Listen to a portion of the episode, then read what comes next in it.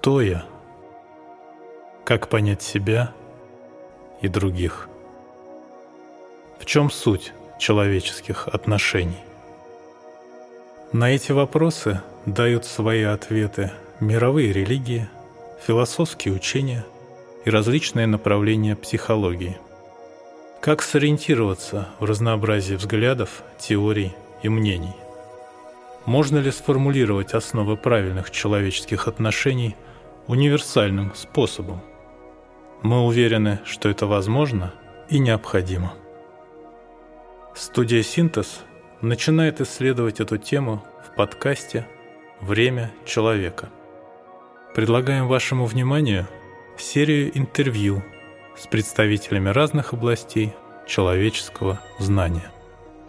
Среди гостей нашей студии – буддийский лама, известный российский философ, профессор психиатрии и многие другие.